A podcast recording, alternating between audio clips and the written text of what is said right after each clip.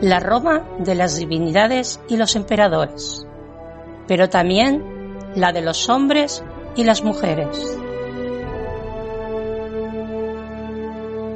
La Roma de la cultura, del latín y la justicia. Y sobre todo, la Roma del Mediterráneo.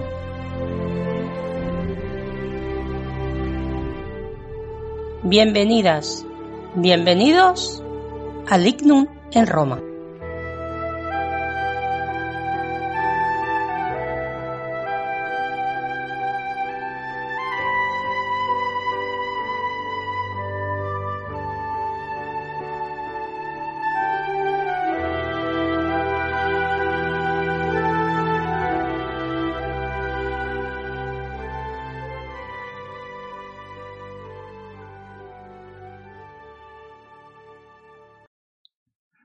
Salvete, fratres, et sorores.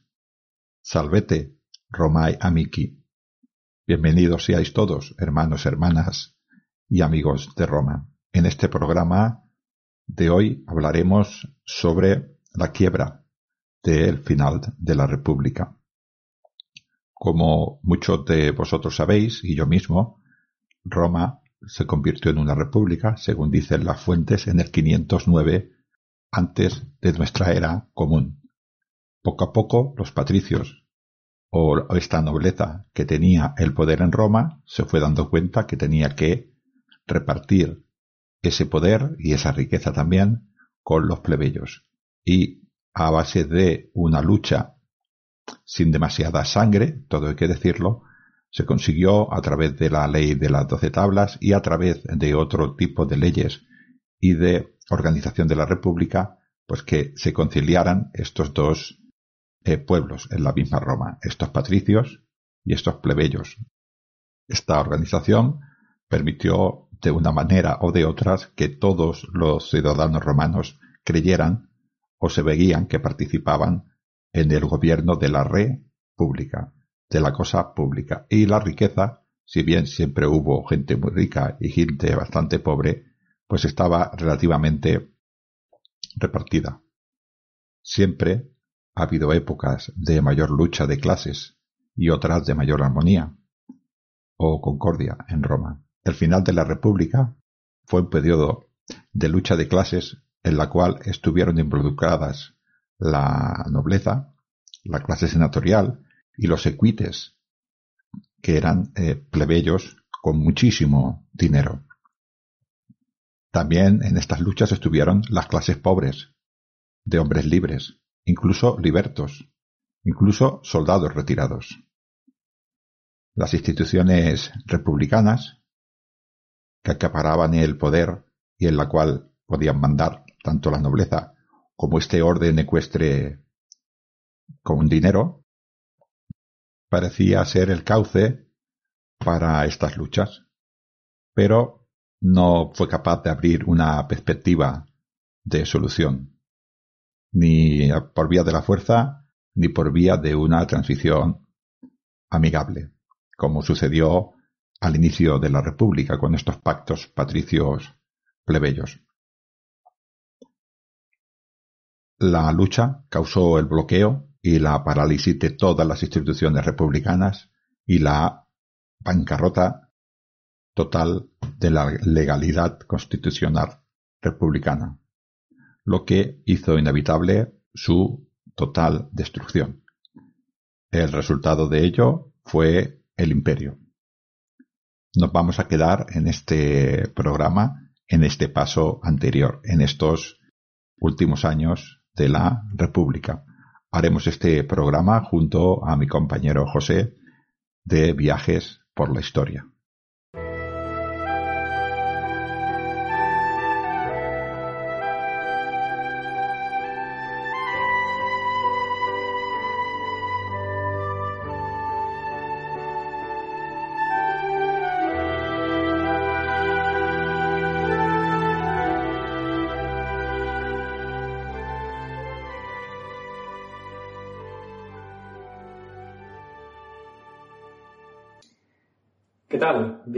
A una nueva entrega de Calamares de la Romana Express.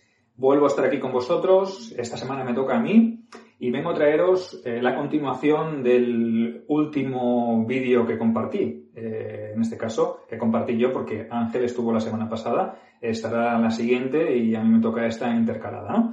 Em, vuelvo para hablaros del de, eh, tema que ya traté en el anterior, que eran los 12 trabajos o las 12 tareas de, Heracles, ¿no? del semidios Heracles.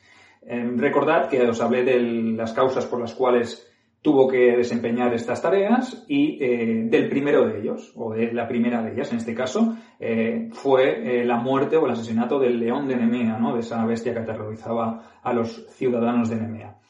Em, vamos a empezar por el siguiente, que es el de la hidra de Lerna, es uno de los más eh, famosos, ¿no? Recordad la, la, hidra, ¿no? Esa bestia eh, policefálica, ¿no? Que, que, que, tenía muchísimas cabezas. Dicen las fuentes que entre 3, 5, 7, 9, 100 o incluso 10.000. O sea, imaginaos 10.000 cabezas, no acabaría nunca Heracles de cortarlas, ¿vale?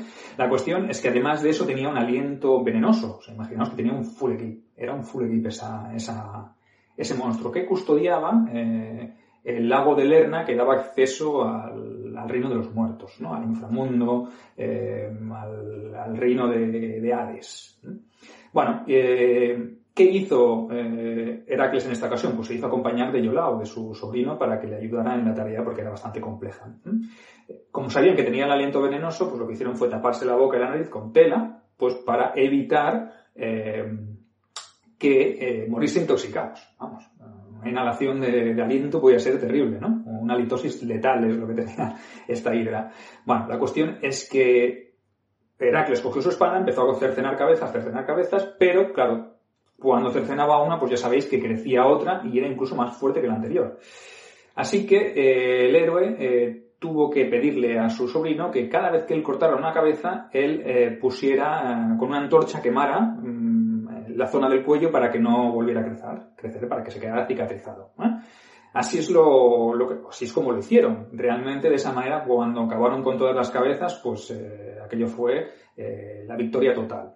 Además, Heracles cogió las puntas de sus flechas y las untó en la sangre de, la hidra, pues porque sabían que, que, era muy venenosa y le podrían funcionar o le podrían servir en un futuro. Se fue con la cabeza de la hidra a ver a Euristeo y Euristeo le dijo, esto, no cuenta, esto no vale, tío, no lo has hecho tú solo, Heracles, esto te ha ayudado ayudado, o sea que este trabajo no cuenta. Y Heracles, pues yo imagino que se tuvo que resignar por no cogerle el cuello, levantarle y decirle, ¿para qué estoy trabajando para ti? ¿no? O sea, imaginamos, curioso. Así que se fue a la siguiente tarea. La siguiente tarea que le encomendó Euristeo fue la de matar al jabalí de, de Dimanto, ¿vale? Una bestia enorme, un jabalí enorme que, que vamos, que decían las fuentes eh, que, o bueno, las fuentes en este caso, las habladurías populares del momento, que se alimentaba de seres humanos y que tenía un, unos cuernos tan grandes que era capaz de derribar árboles, ¿vale? Bueno, la cuestión es que Heracles ya fue solo, dejó a Iolao en, casa, dijo, esta vez no me voy a equivocar, eh, seguro que funciona, eh, estuvo persiguiendo al jabalí, lo acorraló en una zona de nieve y se tiró sobre él, sobre su lomo, para eh, inmovilizarlo. Ya sabéis que a Heracles esto del pressing catch le molaba un montón, porque entre el león de Nemea y ahora eh, el jabalí, pues imaginaos, ¿no? Total, que lo encadenó, se lo echó a los hombros vivo y se lo llevó a, a Euristeo. Le dijo, toma, ¿ahora qué? Este sí que cuenta, ¿no? Y Euristeo tuvo que resignarse, evidentemente. Le encomendó la siguiente tarea encomendó la cuarta tarea o el cuarto trabajo, de los cuales, pues evidentemente, uno no valía, que era de la ida. Y tenía que cazar a la cierva de Cerinea, pero la tenía que cazar viva, porque era un animal sagrado, que era un animal que una de las Pléyades había consagrado a la diosa Artemisa, entonces tenía una protección divina, ¿no? De la propia diosa cazadora, que, eh, imaginaos, ¿eh? ni la propia diosa lo había podido cazar a esta cierva eh, la quería para ponerla en su carro, pero no había podido hacerlo y no lo había podido conseguir. Imaginaos lo épica que tenía que ser esta tarea si un dios no había sido capaz de, de hacerla. Bueno, la cuestión es que eh, Hércules, perdón, otra vez Hércules, madre mía, es que me sale, Heracles barra Hércules, ¿eh? eh, la persiguió durante más de un año hasta el país de los hiperbóreos, que no sé dónde está, pero bueno, eso tiene que estar donde Cristo perdió las sandalias, o donde Zeus perdió las sandalias, ¿vale? Entonces, eh, la persiguió hasta allí y en el momento que, que la cierva estaba bebiendo agua, aprovechó para dispararle una flecha que le pasó entre el hueso y el tendón de dos patas y así la pudo apresar. ¿Por qué de esa manera? Pues porque no pedía verter sangre. ¿Por qué? Era un animal sagrado, había sido una afrenta total a las divinidades. Esta cierva además tenéis que saber que tenía las pezuñas de bronce y la cornamenta de oro, o sea que era un animal eh, espléndido, ¿vale? Total, que lo cazó y se lo llevó de nuevo a Euristeo y le dijo, toma aquí tu cierva, venga, ¿qué más tienes que darme? Eh, Euristeo pensó, jolín, mm, este hombre es capaz de hacer cosas eh, sobrehumanas. Y le encomendó el siguiente trabajo, del cual no os voy a hablar hoy porque se me ha hecho tarde, ¿vale? Ya hemos, estamos a punto de llegar a los seis minutos, ¿vale? Entonces, eh, recordad, hoy os he hablado de la hidra de Lerna, del jabalí de Erimanto y de la cierva de Cerinea. Y el anterior programa os hablé del eh, león de Nemea. O sea, ya van cuatro, de los cuales solo valen tres. O sea, le quedan unos cuantos trabajos todavía para realizar a Heracles para expiar su, su pena o su agravio. ¿vale? Pero para seguir hablando de estos trabajos, pues ya, si acaso, nos esperamos al próximo vídeo. Espero que os haya gustado el de hoy, que hayáis disfrutado con estas tareas legendarias míticas del gran Heracles, y nos vemos en el siguiente vídeo de Calamares la Romana Express. Disfrutad mucho, sed felices, calamares, cuidaros.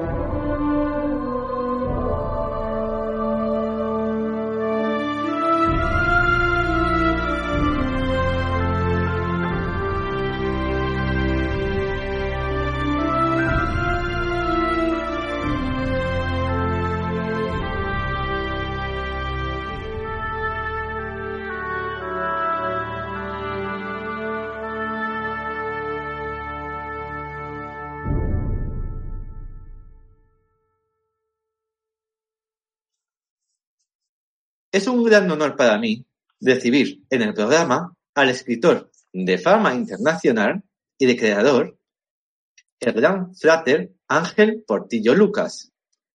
Gracias a él conoceremos los entresijos de esta violencia de los últimos años de la República Romana.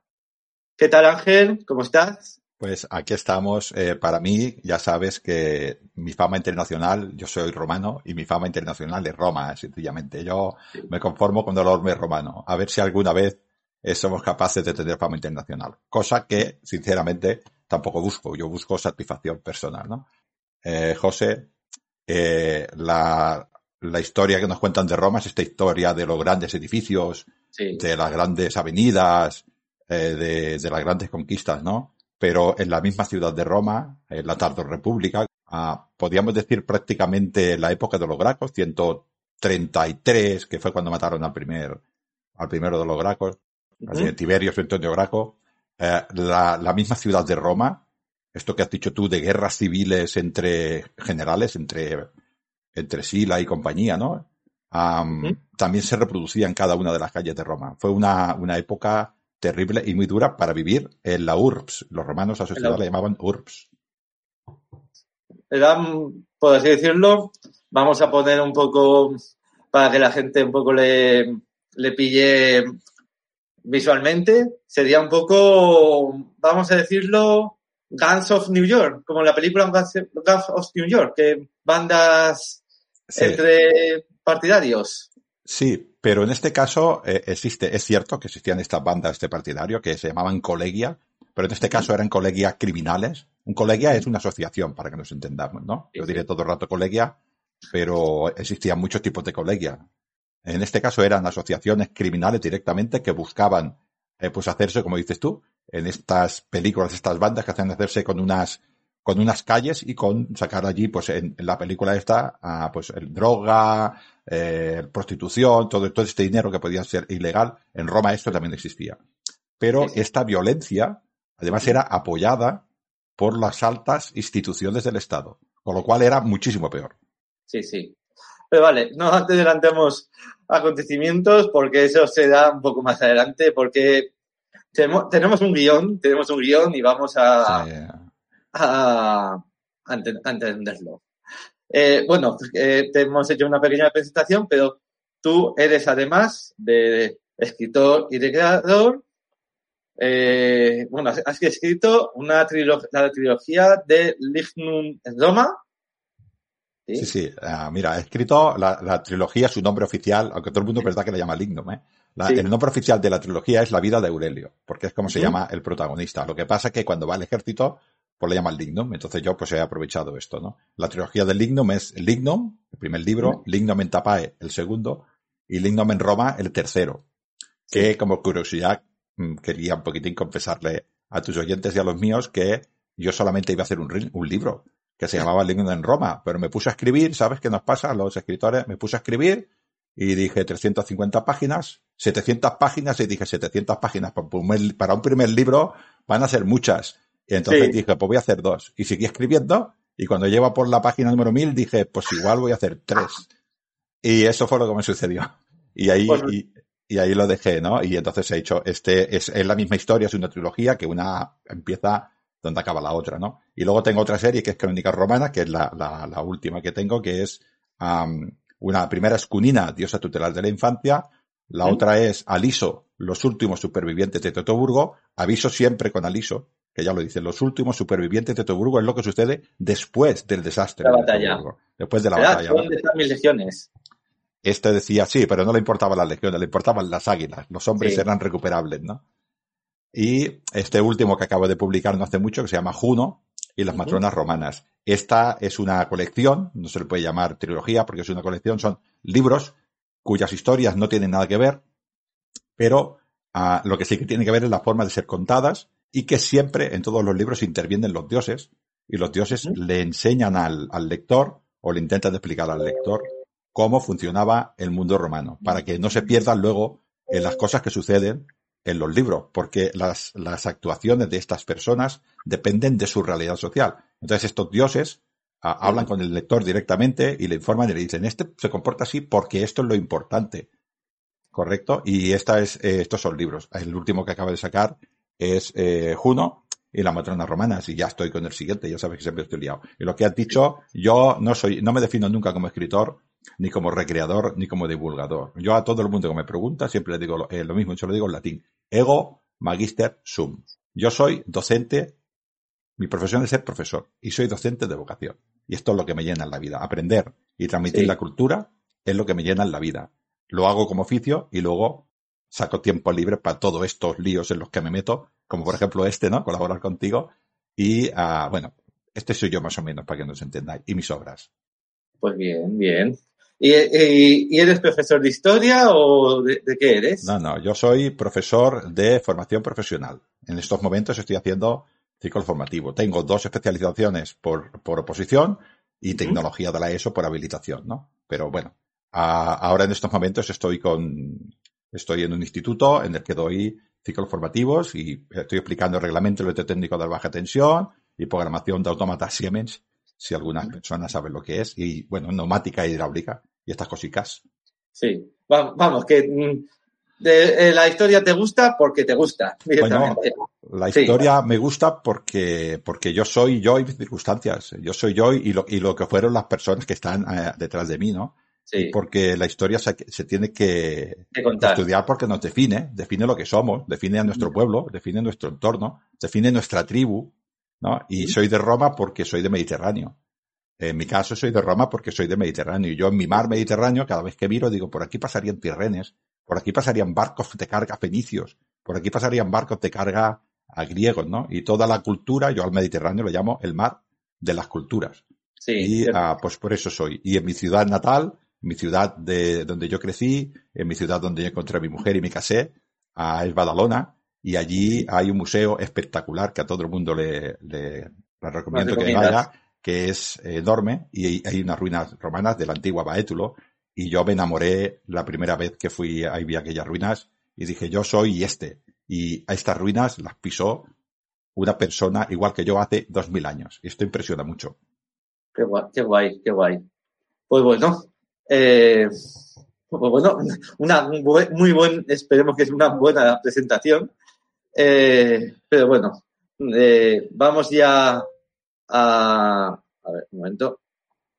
Ya está. Eh, vamos ya a lo que importa, que en este caso es los últimos años de la República Romana y una crisis mmm, casi de violencia extrema. Sí, sí, eh, Roma, ah, si nos vamos a poner un poquitín, eh, para un poquitín lo que hablamos de la historia, hay que ir atrás, pero los romanos también tienen su propia historia y, y también Sí. sus condiciones son las que son ah, porque, porque anteriormente pasan cosas, ¿no? Si nos vamos a poner un poquitín así serios, ah, Sí. bueno, serio, nos vamos atrás en la República, en los inicios de la República hubo unos problemas muy importantes en Roma entre los patricios y los plebeyos. Sí. Y bueno, y todos los pueblos de alrededor, que todo el mundo quería matar a Roma. Pero bueno, en, en el interior, en el interior de Roma había unos conflictos muy importantes patricios plebeyos. Y casi implosiona Roma con esos conflictos, eh, casi impresiona. Y podríamos decir, eh, siendo un poco exagerados, pero, pero sin ser realmente eh, diciendo verdad, que Camilo, Camilo, Furio Camino, este, el segundo fundador de Roma, le llaman a Camilo, fue capaz de, con sus reformas, dar una cierta paz. Entonces, la República Romana, desde Camilo en adelante, consiguió una estabilidad bastante importante, ¿no? Y, pues, el sistema político de, pues, de las diferentes asambleas, de los cónsules, de los pretores, del tribuno de la plebe como institución, bueno, todas estas diferentes instituciones, el Vingitivirato, o sea, estos jóvenes que entraban, los diferentes legados, el reparto del poder entre las diferentes familias, todo esto fue bastante bien. Hasta que llegó, dijéramos, las guerras púnicas, hasta que llegó el enfrentamiento con, con Aníbal, allí- con Cartago. con Cartago. Allí Roma se expansionó. E- Este reparto que existía antes del ager público de la tierra entre los diferentes ciudadanos romanos, plebeyos que ya eran ciudadanos romanos de pleno derecho, quiero decir que se podían presentar a las elecciones y podían ser votados y podían votar, ah, se rompió.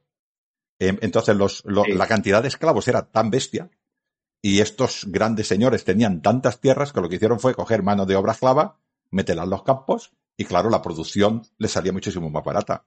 El ciudadano romano que tenía una pequeña parcela de tierra no podía No, competir no con podía hacer, no podía hacer competencia. No podía, claro. Y al no poder hacer eh, competencia, pues fue abandonó, abandonó los campos y se fue a las ciudades.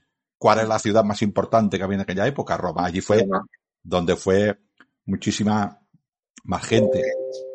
Así que imagínate un montón de gente ah, presentándose en Roma, pobre, sin nada que hacer. Y, y Sí. bueno, pues se tiene que buscar la vida. ¿Y Claro. dónde se la va a buscar? Pues, pues en la ciudad. Ya no, ya nos podemos encontrar. O sea, al final, eh, ¿cuál es el Sí. problema de todas las sociedades, eh, José? El reparto de riqueza. Sí. Y vamos, es un poco como lo que pasó, mm, vamos a, un poco, vamos a decirlo, como lo que pasó en, eh, durante la revolución industrial, que mucha gente se iba del campo a la ciudad. Sí. Pas- y, y pasaba lo que pasaba. Sí, sí.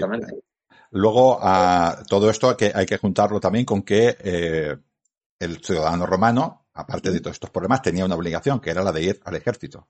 Entonces, cuando yo era un joven, tenía que ir a servir al ejército. ¿Qué pasaba? Que en estas épocas, anteriormente los ejércitos eran, para que nos entendamos, eran dos ejércitos consulares, cada, cada cónsul tenía dos legiones y con estas cuatro legiones Roma fue haciendo. Dos legiones para Bien. ti, dos legiones para mí, fue haciendo. Y había un número determinado de soldados, bastante constante. De vez en cuando había una guerra más y se hacía una leva más importante, pero más o menos. Pero ya a partir de las guerras púnicas, Roma tenía dos o tres frentes y tenía que hacer más soldados. Problema, yo era, yo era, yo tenía que ir al ejército y como iban más o menos siempre los mismos hombres, yo, mi- la panoplia, mi escudo, mi arma se la daba a mi hijo. Pero ya no podía ser así porque había un montón de personas que tenían que ir al ejército, pero que ya no tenían panoplia porque les era imposible, porque No había cada vez más gente. Había que hacerlas, la gente tenía que comprar eh, las armas, las armas eran carísimas, como una hipoteca de ahora. Entonces, cuando estas personas además iban al ejército, se endeudaban. Si, tenía, si tenían la mala suerte, o sea, si tenían la buena suerte, por ejemplo, de ir a una ciudad como Corintio, allí en Grecia, pues allí habían muchas riquezas, ¿no? Pero se iban a una ciudad de Germania, que aquellos germanos los pobres vivían en supervivencia, pues no, tra- no traían botín y volvían pobres. Y embargados, porque tenían que pagar la deuda. Esto oh, volvía otra vez a, esto era la vida de Roma no había, no había seguridad social ni nada, ni cosas de estas, ¿no? ah, había, había otro problema también para Roma, que era que como la gente cada vez era más pobre, pues ya había personas que no tenían ni patrimonio para embargarse, con lo cual no iban a, no iban ni al ejército, ¿no? Y por ejemplo, Mario se encontró con que tenía hombres para ir al ejército, pero ya no sabían de luchar, porque como no tenían obligación de ir, porque no tenían dinero, con esto, fíjate todos los problemas que nos estamos encontrando en esta, en esta pequeña ciudad. Y luego nos encontramos también con un, con otro, todo esto allí a la vez, ¿eh? Nos encontramos otra vez con una cosa, eh, eh, existía un concepto en Roma que era el concepto del cliente patrón. Cliente patrón. Yo soy un hombre poderoso y para mí trabajan personas de una categoría inferior a mí. Pero estas personas de categoría a mí trabajan para mí, son, son mis, mis aliados fieles. Van a mí a todas partes, me defienden. Cuando yo voy a la guerra me mandan a mis hijos con ellos. Quiero decir, estamos hablando así. En, los soldados de los generales no eran exactamente cliente patrón, pero los soldados sí que entendían, y el general también lo entendía, que esta relación entre ellos, claro, esta relación entre ellos no se rompía cuando se rompía el ejército. Esta relación continuaba. Y él, y el general como patrón, entendía que esos hombres seguían debiéndole a él algo y él entendía que a ellos también les debía que, que darles una recompensa. Muy bien. Esto también es, es muy, muy importante. Y después nos encontramos, ya vamos a, nos vamos a la, época esta ya para, para realizar el rito de todos estos problemas, nos encontramos que la, en el, en el, en la alta política romana se evidencian dos bandos que son los optimates, que se le llama, y los populares. Los optimates son los, eh, los eh, dijéramos, estos senadores de, de rancio abolengo, estos de, de, familias muy, de, con mucho caché. antiguas? ¿Los?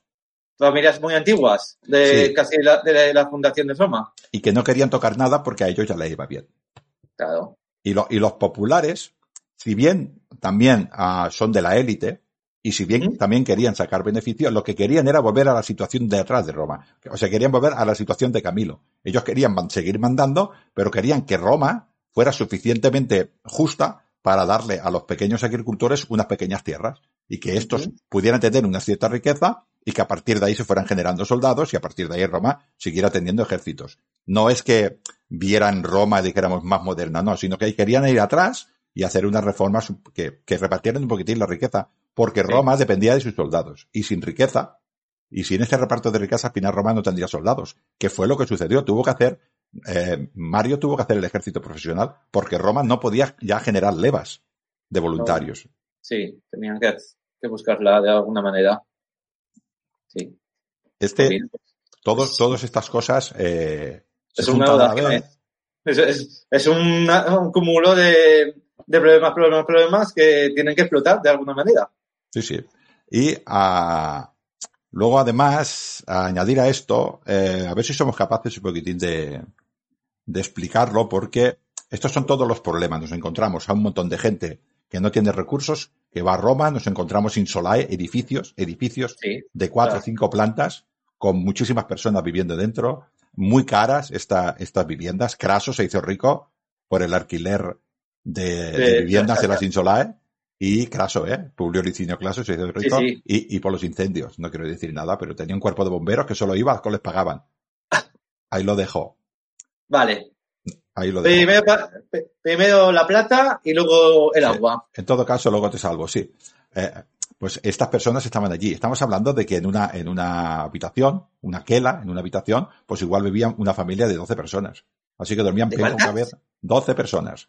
Madre de la madre. O 13. Una habitación, ¿eh? No, no una casa con cocina y uri, no, no, no, ni agua ni nada. Una habitación con una puerta y eso es lo que había. Y mantas en el suelo, paja, lo que fuera. Ostras. No había más.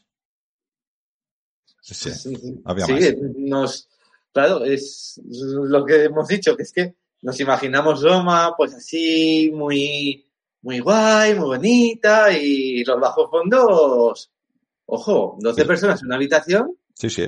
Estaba, Roma ya estaba, se extendía por fuera de las murallas, el Trastevere, el, el, el después del, del Tíber, el, Vaticano, o sea, los campos vaticanos, toda la parte de donde estaba el puerto, el puerto de Ampurio, después de la, al sur, por ejemplo, del Aventino, Roma creció mucho.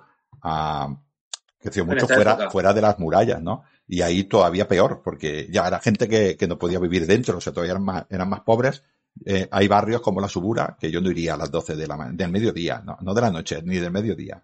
Salir por la noche era una locura. ¿Ah?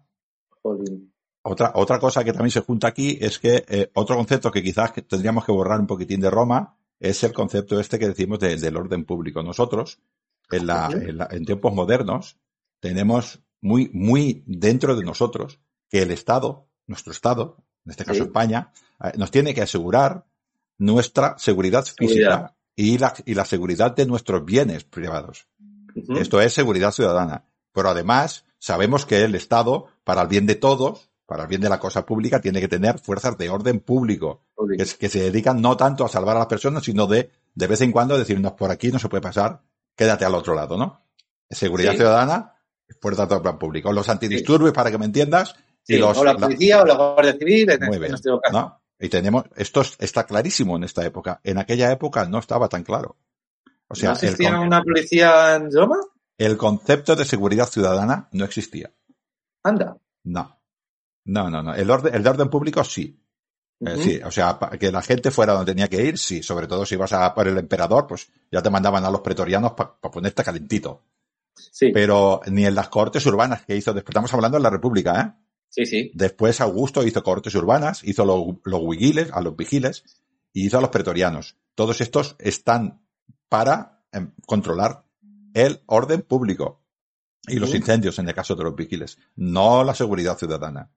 La seguridad ciudadana te la proveías tú. El Estado de Roma no podía mm, permitirse el lujo de esto. Además, no existía ese concepto. El concepto de que eh, a a ningún un romano de bien no, no le entraba en la cabeza que el Estado tuviera que poner dinero, pu- dinero público para poner a alguien que vigilara tu seguridad privada. Eso era tu problema.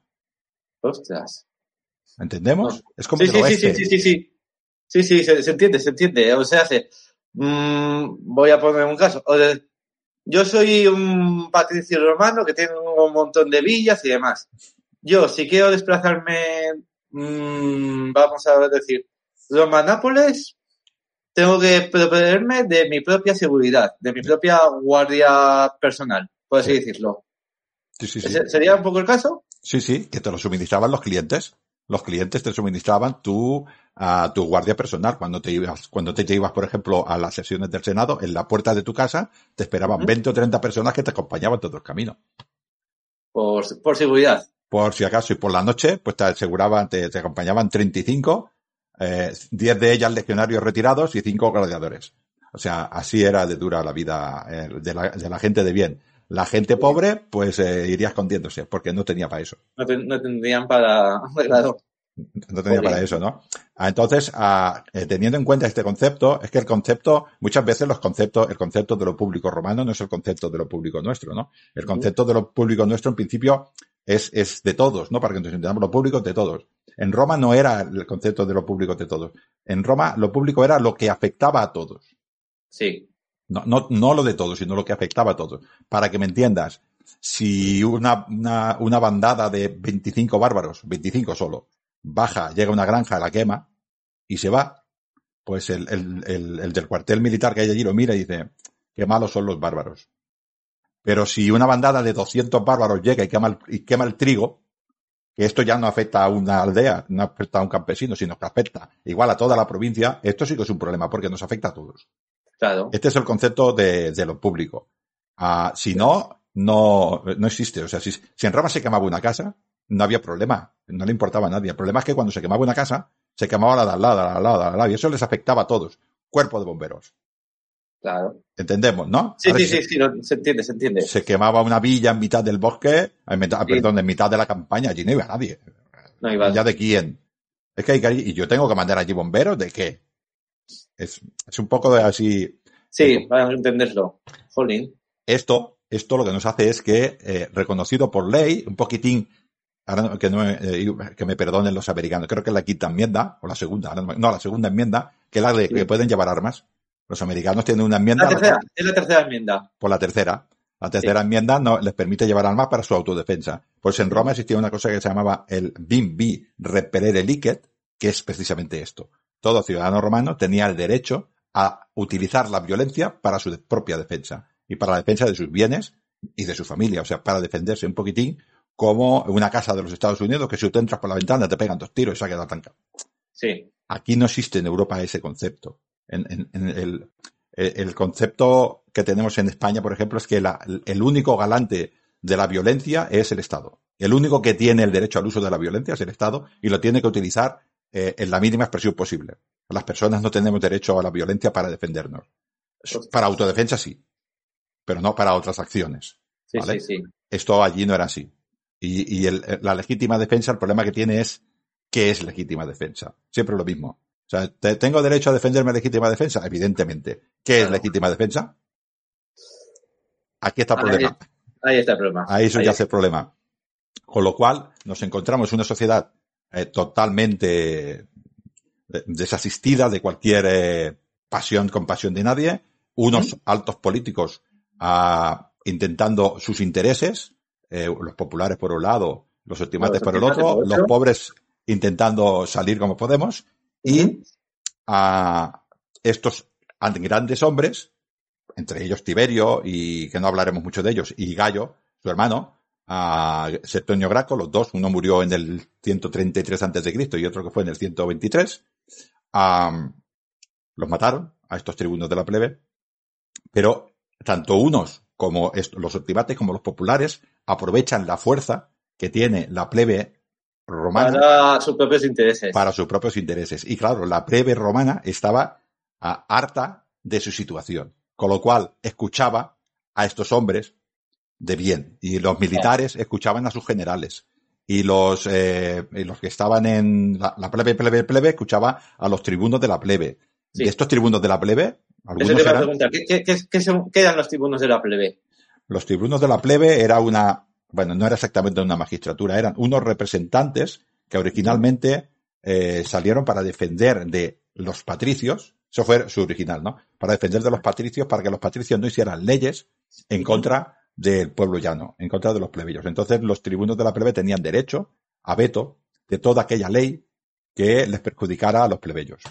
Luego esto se fue, se fue enriqueciendo y ya ah, podía participar, podían hacer leyes también los tribunos de la plebe, podían hacer leyes, como la- la- exactamente igual que las hacía el Senado, y las- o sea, que las podía proponer y las podía votar. Todo esto fue ah, engrandeciéndose. Ya no, eh, los tribunos de la plebe fueron cambiando durante el tiempo. Roma es una, es una sociedad en la que los órganos de gobierno son colegiados. Había dos cónsules para que tuvieran que hablar. Y Sí. de tribunos de la plebe no solamente había uno, había épocas que se cree que había hasta ocho, hasta doce tribunos de la varios. De manera que ellos se tenían que poner de acuerdo también para aprobar una ley, ¿no? O sea que ellos, los tribunos de la plebe, tenían el poder en esta tardo república de hacer una ley, presentarla al pueblo y votarla. Y el Senado tenía la obligación de De- aceptarla. Sí, porque las leyes en Roma no se presentaban, ah, ¿cómo lo explico? Ah, nosotros en el Parlamento moderno, llega Sí. el Parlamento y nos vota una ley. Y nosotros tenemos la obligación de cumplirla. En Roma no iba así. En Roma, el, el Senado o el tribuno de la plebe presentaba una ley y le decía al pueblo, vosotros vais, queréis a cumplir esta ley. Y cuando una persona votaba que Sí, sí, no. pero cuando una, votaba- una persona votaba que sí, no votaba que sí a la ley. Votaba, decía, yo me obligo a obedecerla. Vale. Este es el concepto con el que hay que verlo. O sea, yo absuelvo o condeno. Era la, no, no era sí o no era. Absuelvo o condeno. Era- Vale, vale. Con lo cual, imponer una ley que no era popular no tenía sentido porque la gente no la cumpliría. No no Aquí no, aquí no nos preguntan. Aquí Sí. la, la- la hacen en el Senado. No sé si es bueno o malo, ¿eh? Yo digo que aquí no nos preguntan, aprueban una ley y nosotros tenemos la obligación de cumplirla y de conocerla. Ojo, ¿eh? Ojo. que se Y hay a veces que ni, ni las leemos las leyes. Es imposible conocer el ordenamiento jurídico de este país porque, aunque nosotros tenemos la obligación de conocerlo, es, es inmenso y una persona normal tampoco, tampoco puede hacer esto, ¿no? Bueno, Claro, nos, encontramos con todo esto y ah, está, está ah, lo que he dicho, todos estos altos mandos Sí. se intentaban, todos estos mm, altos magistrados, todas estas familias poderosas de Roma intentaban hacerse con el control, con el control de, de la plebe, ¿no? Hemos dicho que esta plebe vivía en condiciones eh, inhumanas, Es de humanas. gripes, incendios, hambrunas, la mortalidad infantil del 50%, a- hasta los 15 años. Los niños morían, pues, eh, uno, uno de cada tres antes de un año. Nos estamos, estamos encontrando con estas condiciones. Claro, cuando alguien te dice algo que tú quieres oír, pues, pues le apoyas, ¿no? Claro. Le, le apoyas. Y como tú crees que la violencia es parte de la vida, Sí. No. Eh, Ah. sí. ¿qué puede pasar? Vamos.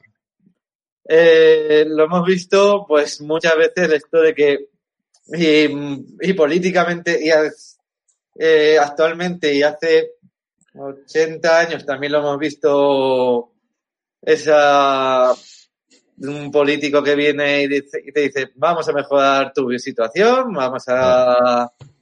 Sí, lo hemos visto muchas veces. Había, había algunos hombres de estos que, ah, que lo hacían de buena fe. Hay que pensar siempre en la romana, ¿eh? O sea, hay algunos hombres de estos populares y optimates, ¿eh? Sí. que lo hacían de buena fe pensando que eso era lo mejor, lo mejor para, para Roma. Entonces, ah, lo intentaban y decían, lo mejor es volver a los tiempos de Camilo en los cuales los hombres de bien se podían ganar su sustento y Roma fue grande con esa época. Bueno, estos hombres lo creían así. Había otros hombres ah, que no hacían eso. Les decía a la gente, de que es lo que estás hablando tú, que es el populismo no antiguo, o sea, no los populares, sino el populismo moderno, que era yo, yo os voy a salvar de todos estos y el sistema no funciona y yo lo voy a arreglar. O sea, yo soy quien manda y me salto al sistema. Porque el sistema es corrupto, porque el sistema no funciona, porque el sistema no os mira, porque el sistema no os ve, porque el sistema no se preocupa por vosotros. Esto es una cosa. Pero había populares que, el- el- vuelvo a repetir, que tenemos que ir, bueno, no lo he dicho, pero lo digo ahora. Ah, no podemos ver los hechos que sucedían en Roma con No, los ojos no, no, actuales.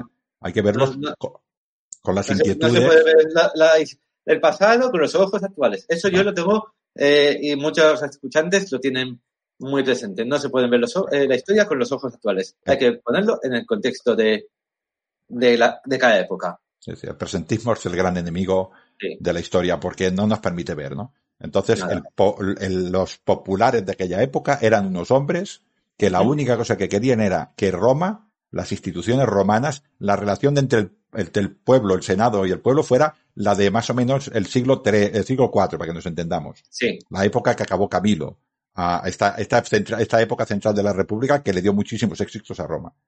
Y los optimates no querían mover nada. Ellos pensaban de buena fe, algunos pensaban de buena fe, que Sí. lo mejor era no tocar nada, porque Roma se había hecho grande sin tocar nada. Y esto eran dos cosas. Pero también había dentro de los populares, populistas, para que nos entendamos, que Sí. ellos decían, no, no, yo lo arreglo.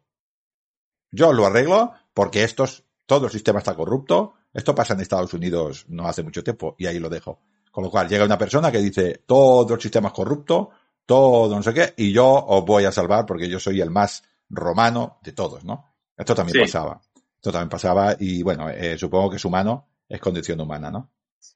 Eh, sí. Y, pa- No y pasará. Y pasará. y pasará así. Ah, nos encontramos este caldo de cultivo y ahora nos vemos a estas personas, a estos grandes, cómo vamos a controlar a esta, a esta plebe, ¿no? ¿Cómo la controlamos? ¿Cómo hacemos? Pues lo que hacían Sí. era poner a personas a, que trabajaban para ellos, clientes, libertos, estas personas que estaban muy, muy con ellos y los mandaban, por ejemplo, a las tabernae vinae, Sí, que ya lo dice el nombre, tabernae vinae, a las tascas, que sí diríamos al, ahora. al bar. Al bareto, sí. Sí, Al bar de la época, ¿no? Había diferentes tipos de bares, Sí. pero para que nos entendamos. sí claro, para las- que la gente lo entienda. sí. Allí, pues, eh, pues, eh, como siempre, hablaban de su, de sus cosas y yo ah, supongo que muchos de los hombres que nos oyen y muchas de las mujeres que, que nos oyen, supongo que son conscientes de que los hombres a las 7 de la mañana nos vamos al bar, nos damos un café solo y arreglamos el mundo, Sí, ¿sabes? Tanto hombres mundo. tanto hombres como mujeres, cada uno con sus inquietudes y con sus cosas, pero habla con el al lado y arregla el mundo. Y luego a los 20 minutos dice, me voy a trabajar. Sí, Pues, pues ahí esto, no- eh, los que no se iban a trabajar esta- estaban todo el día arreglando el mundo.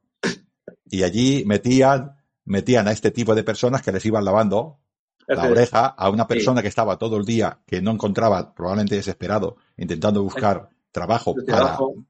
Sí, a llevar sustento a su familia y había allí un hombre diciendo, este, este ha dicho que os iba a dar, este ha dicho que os iba a dar, este ha dicho que os iba a dar. Así que las tabernas utilizaban, eh, se buscaba muchísima, como siempre, eh, quiero decir que las tabernas siempre han sido un nido de conspiraciones y de estas cosas, ¿no? sí, Un tema que quizás no conozca tanto la gente es el tema de una cosa que se llama los contio. Los contio. La gente quizás conoce más a las asambleas, eso que dicen las asambleas, ¿no? Roma tuvo varios tipos de asamblea. Al final, las más importantes son las asambleas de las tribus y las asambleas centuriadas, pero bueno, durante la historia tuvo unas cuantas. Pero cuando se iba a las asambleas, sin ser exactamente esto, pero que para que la gente me entienda, es cómo eh, nosotros cuando vamos a votar, el domingo del que nos toca la votación, vamos a votar. Sí. Y se ha acabado. Nadie, nadie hace un mitin en España, no se puede hacer un mitin desde el día antes. Pero eh, ese día, ese domingo que vamos a votar, no se puede hablar de política. Vamos a votar. Sí. Esto, pues esto era las asambleas. Antes, Vale.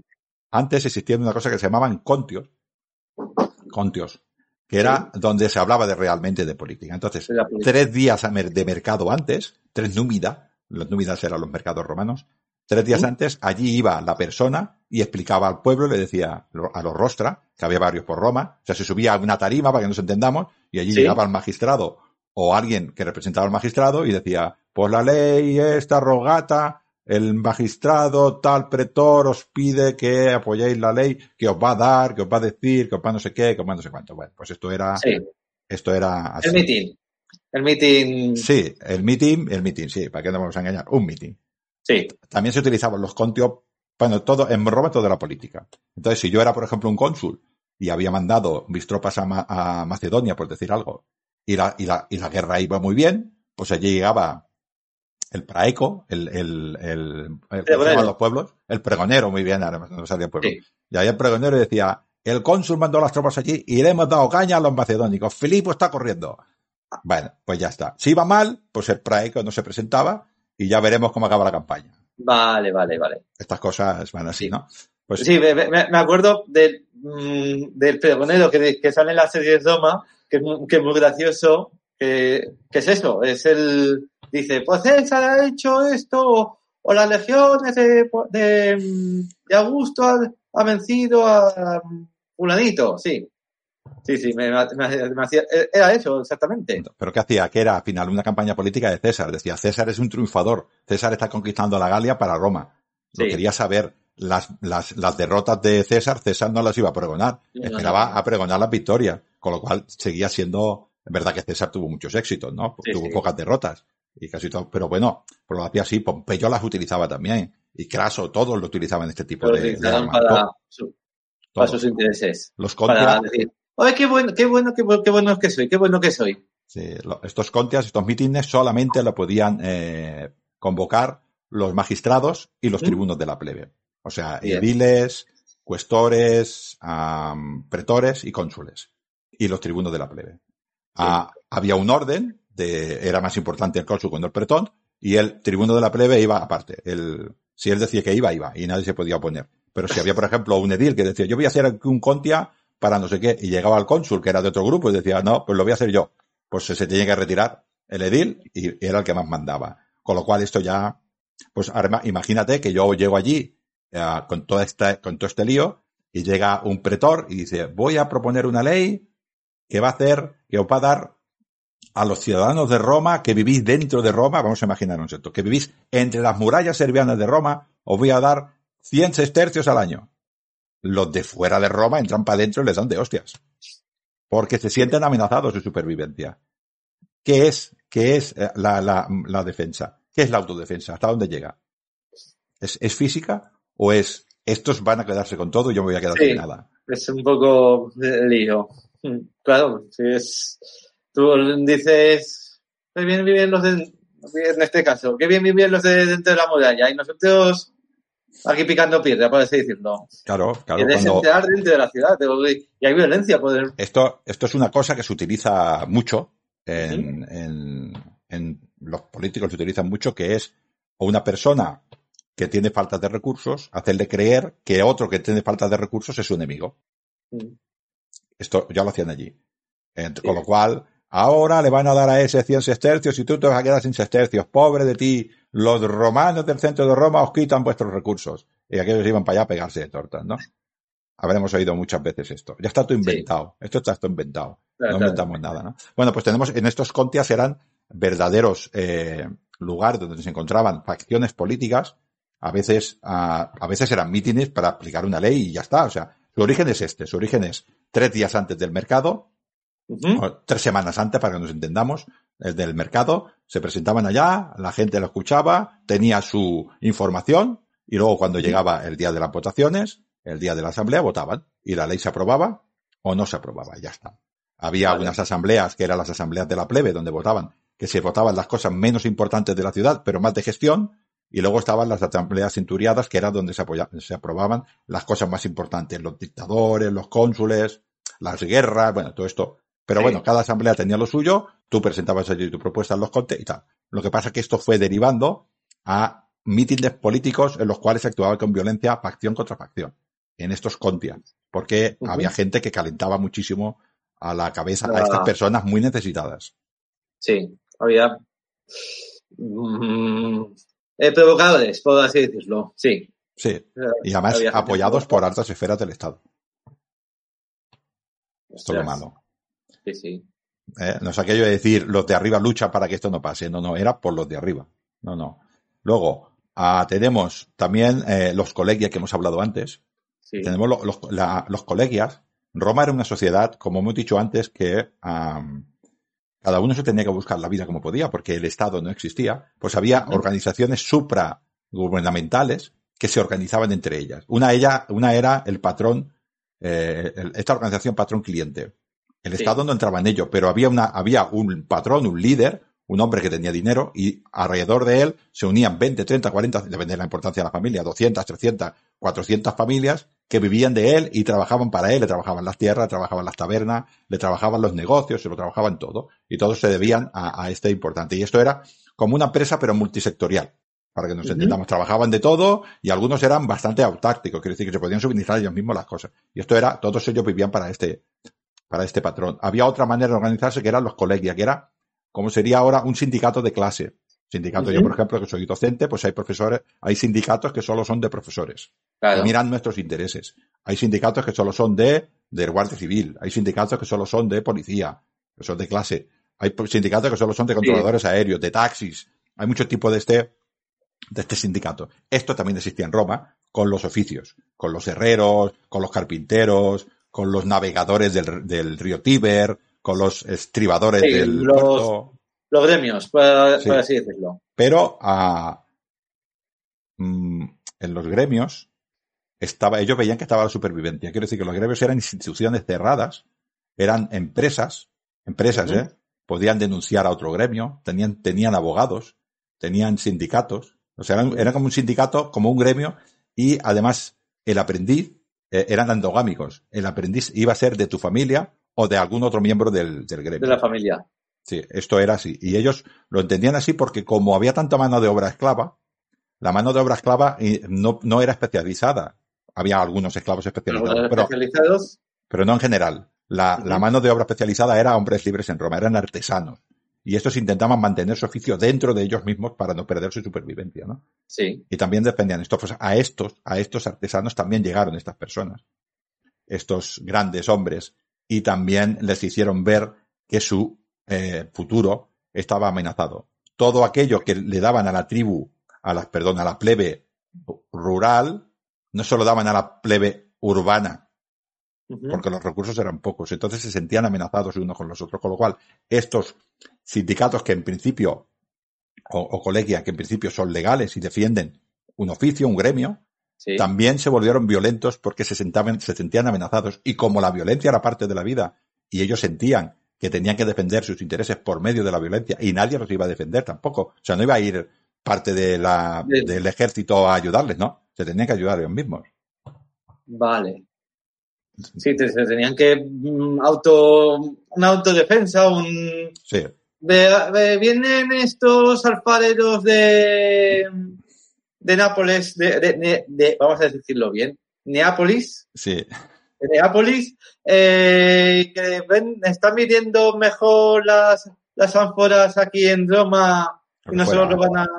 Sí, sí, lo que fuera. Imagínate, pues que tenemos unos, ¿no? unos hombres, unos herreros, y ahora les vienen muchos productos de herrería de una ciudad del sur de Italia. Pues eso intentarían evitarlo como fuera.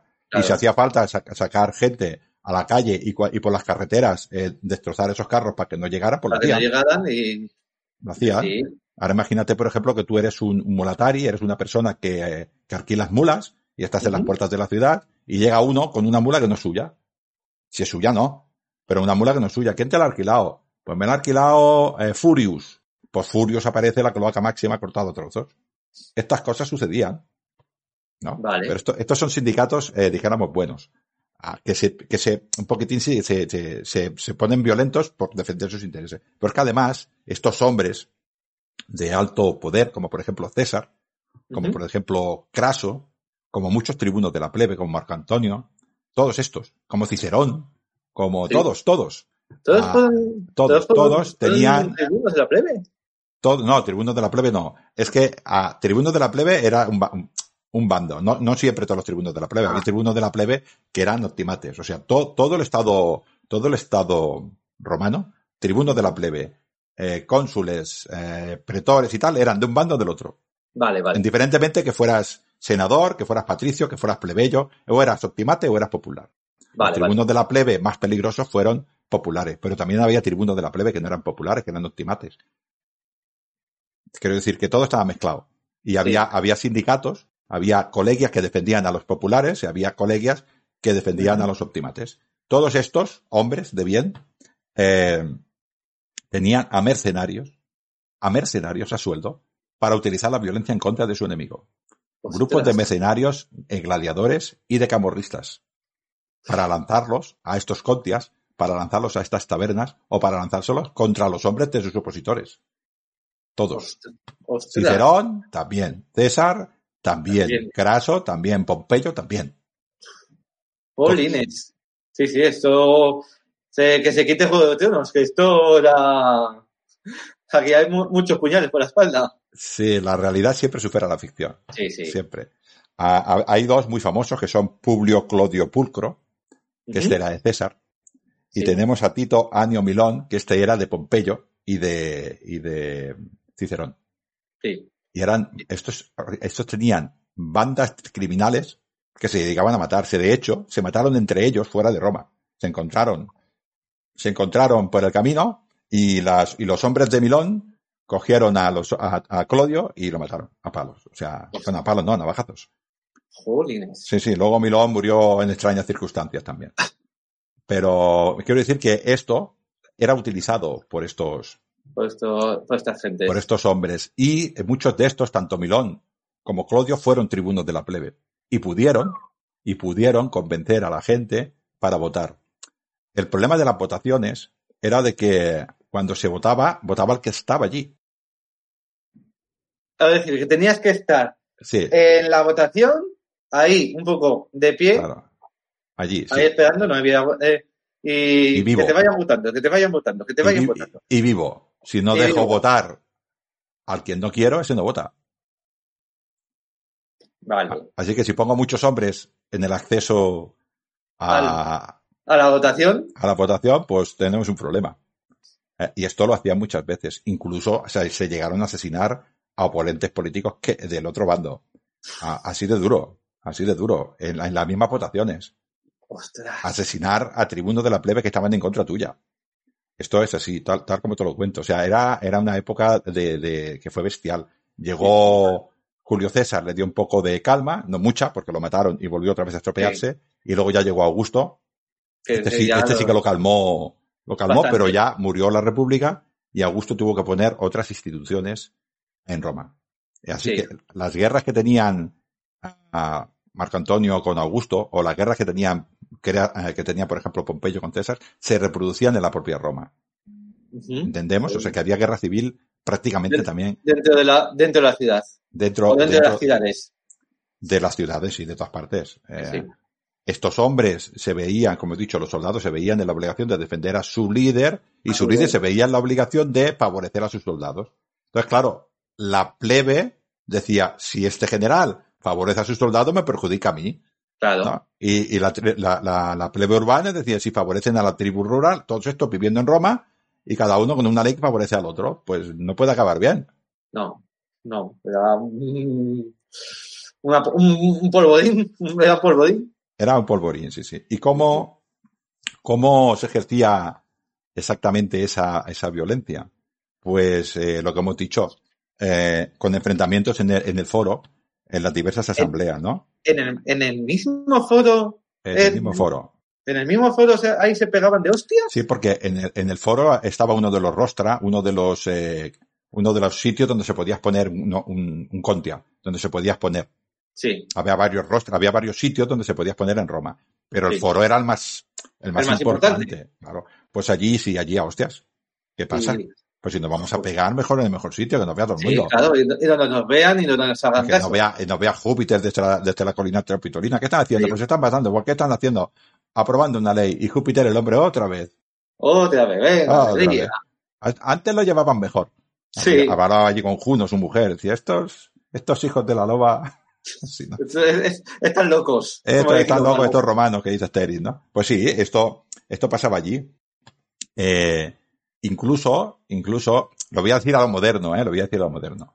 Había personas que vivían a las afueras de Roma que, que pagaban autobuses, o sea, carros, para gente de fuera, gente de fuera, fuera a Roma a defender sus intereses. Sí, eh, pongamos un ejemplo. Eh, yo vivo en, en Zaragoza, Casa Augusta Romana, Sí, sí, ¿eh? eh, pero viene gente de Nertóbriga, de de joder, Calatayud, ¿cómo, eh, cómo era? De, de Calatayud, eh, Bilbili, de ¿no? Calatayud Romana y van a, a votar y a meter cizaña. Sí, sí, porque ah, e- este eh, es un caso muy famoso, que luego lo extenderemos más, de un tribuno de la plebe que se llamaba Saturnino, que luego lo haremos más grande esto, pero él intentaba, era, era muy amigo de Mario, Mario, Cayo Mario, también tenía su, su- sus bandas criminales en Roma, El todos llamado tercer fundador de Roma. El tercer fundador de Roma, que es cierto, ¿no? Ah, lo que pasa es que sus reformas duran desde él hasta su bis- bisnieto, que es eh, adoptivo, que es Augusto, ¿no? Pero, pero bueno, este le quiso dar tierras a muchos hombres, pero a muchos de ellos eran soldados que se habían licenciado de Mario, de las campañas de Mario contra los teutones y los cibrios, ¿no? Y Sí. claro, este reparto de tierra a los soldados iba en contra de los intereses de otras personas que querían tierra, ¿no? Pues se Claro, presentaron en porque Roma a tenía dar que hostias. quitarles un poco de tierra de, de uno para dárselas a otro. Sí, sí, la- las leyes agrarias de reparto de tierra la- y, la- y las leyes frumentari de reparto de trigo, a trigo y tierra, para que nos entendamos, eh, fueron terribles. Porque era la comida de los, del Roma, Roma comía trigo. Sí. Pan y Trigo. circo. Sí, eh, pan y, pan y circense, sí, sí, sí, tal como lo dices. Con lo cual, ah, era muy importante. Entonces, cada vez que se tocaba ese tipo de temas, que era el reparto de la tierra y el reparto del trigo, es- eh, salían muchas, muchas sensibilidades. Muchas, muchas, muchas. Y vamos a imaginarnos, claro, los hombres, los hombres de Mario sabrían defenderse porque eran soldados, pero claro, si les vienen 70, pues al final te comen a bocaos. Y se, se lió una buena. Luego ya explicaremos la que se lió, ¿no? Luego, Vale. esto en el foro, en el foro se liaban, ah, pero ya no solamente en los contia, sino también en las votaciones. O sea, cuando la gente También iba a votar. Sí, cuando la gente se iba a votar, se liaban a tortas y claro, si se iban 55 de no sé qué tribu, esos ya no votaban y tú ya, pues igual ganabas. No, estos hombres decían, oye, que me voy que me van a matar. Pues tú no has votado. Ahora regondamos y tú no has votado. Sí. Y, y- y una pregunta, ¿cómo votaban los romanos? Porque mm, metían algún papelito o alguna cosa en alguna na- Sí, en alguna en alguna Claro, todo, todo fue cambiando. Existió eh, un poco antes de los Graco, Ujú. a- intentaron hacerse una- unas leyes para, para hacer el voto secreto. Porque claro, Sí. anteriormente se decía, bueno, se decía voz, decía rogata, eh, o sea, la, la ley rogata decía, ah, la absuelvo, la condeno, la absuelvo, o sea, sí, no. Pero claro, cuando uno decía que no, cuando tenía que decir que sí, pues aparecía en el río Tíber bajando hacia el mar. Con lo cual ese hombre, pues igual miraba y decía, yo tengo ganas de decir que no, pero voy a decir que sí. Entonces se aprobaron, Ay. eh, sí, se aprobaron. me suena un poco algo, que- algo que pasó hace un tiempo aquí en, en el Congreso. Sí. Ah, votaban, había diferentes tipos de votaciones, a, a mano a, a- a voz y, a, y en secreto, y lo que hacían era, había un hombre que controlaba que tú fueras de la tribu o de la centuria que decías que era, Sí. te daba, te daba el voto, tú en una, tú eh, lo, lo metías en una urna, en una especie de, una especie de urna, que ahora llamaríamos urna, te elevabas un poco para ver que solo llevabas en la mano, o sea, la gente te veía echar el voto, pero no sabía lo que echabas el voto, y luego allá había otro hombre que contaba esos votos y otro que registraba el voto, que era el, el- en la tablilla iba diciendo tantos, tantos, tantos, tantos, ¿no? Y así, a modo rápido, por ejemplo, en, la- en las centurias, había 193 centurias que votaban. Cada, cada hombre pertenecía a una centuria y votaba primero la centuria, otra centuria, otra centuria. De cada centuria salía solo un voto. Solo, solamente salía sí a la ley, no a la ley, sí a un magistrado, no a un magistrado, depende de lo que se presentara. Y cuando llegaban a la mayoría absoluta, 193, unos 98, Ujú. a- se paraba de votar. O sea, iban contando conforme la tribu acababa, contaban y decía, para este hombre uno, para este hombre dos. Cuando llegaban a 98, los demás ya no votaban. ¿Para qué? Si ya Claro. era mayoría absoluta, ¿no? Es como si ahora empezaran a contar votos. eh, cuando eligen de presidente del gobierno, por ejemplo, dice, ahora creo que son 160 y algo, ¿no? 165 creo que son. Pues cuando llegas al 165, los demás ya no los de voten. Pues es tontería, van a perder tiempo. Cada uno a su casa. ¿no?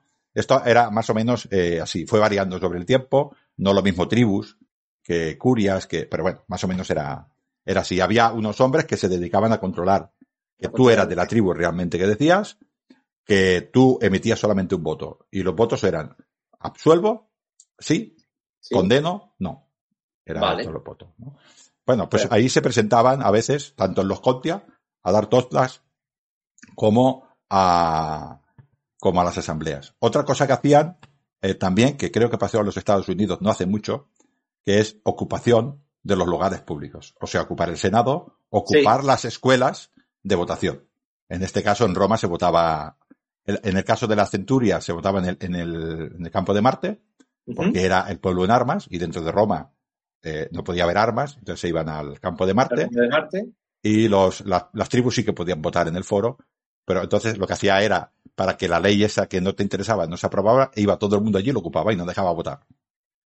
Esto era otra de las cosas que, que se hacía. Lo hicieron muchísimas veces, ¿no? Mm, se ponen, por ejemplo, lo que decíamos, había unos pontes, uno- unos puentes con los cuales se elevaba la gente, se ponía allí un montón de gente y no se podía votar. Con lo cual eh, ya ganabas o dejabas de hacer. Otra cosa que también se hacía era por romper las urnas, romper los pontes. Bueno, Sí. pues lo que sería ahora quemar las urnas, quemar las papeletas. Esto, Sí.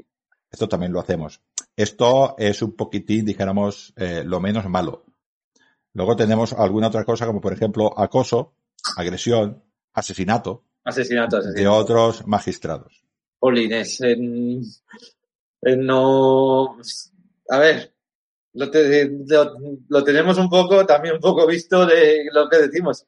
No tenemos, no hay nada inventado. No hay No. nada inventado. No, no ha inventado. Nada, Ah, nada. Por ejemplo, en el, en el, lo hemos dicho antes de Tiberio Sertorio Graco, Saturnino también lo mataron, a, a Memnio en el, en el año 100 también lo mataron, a, ahora no me acuerdo el hombre, no me acuerdo, pero bueno, en el año con Sila eh, también mataron a otro tribuno de la plebe. Quiero decir que era bastante o relativamente habitual. Habitual lo de, Eh, lo de matar a- sí. el asesinato político. Sí, sí, sí, sí. Sí. Luego también había, por ejemplo, toda, toda el, el hecho de, de imponer el miedo. Un poco antes de la votación, yo cojo a estos hombres míos, a mis Sí. hombres, y los saco a Roma a matar gente. Para que las personas de bien digan, "Pff, yo me quedo en casa. Yo me quedo en casa, no voy a votar y ala, Y- que sea- este y Y que sea lo que los dioses quieran. ¿No? lo que Júpiter quiera. Me Sí, sí, sí. Sí. Luego también tenemos, por ejemplo, a otros mecanismos, que en este caso lo hacía el Senado, para que era declarar hostes, hostes públicos, o sea, enemigo público del pueblo, con lo cual ese hombre no podía entrar en Roma y evidentemente ni podía votar ni podía ser votado. Esto le pasó a Julio César. Le dijeron, tú eres hostes públicos. Y Julio César dice, pues me paras tú, que yo voy con las legiones. Y no lo pararon. El Rubicón y Sí. se arma, y se arma de San Y me esperáis en el foro si tenéis lo que tenéis que tener, que son legiones. Y como no tenía, se fueron. ¿No? Esto, otra, otra cosa que había también era, ah, o sea, te declaraban directamente enemigo público del Estado y tú Sí. ya, mm, ya está, Ya perdió. podías. Te ponían como sería la- la- el, número uno de la lista del FBI, ¿entiendes? no? Sí, sí.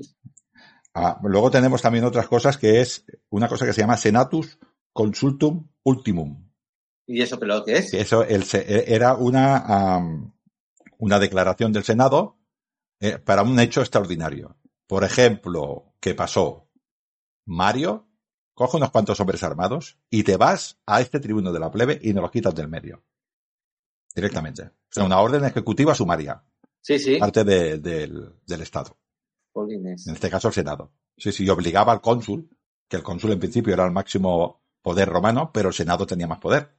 Con lo cual le obligaba. Y entonces el, el cónsul podía no hacerle caso, pero casi siempre le hacía caso, pero claro, un cónsul sin el apoyo del Senado, no. no, podía, no podías o hacer. sea que no desde abajo, desde abajo te hacían, dijéramos, con estas bandas criminales, pero desde arriba también.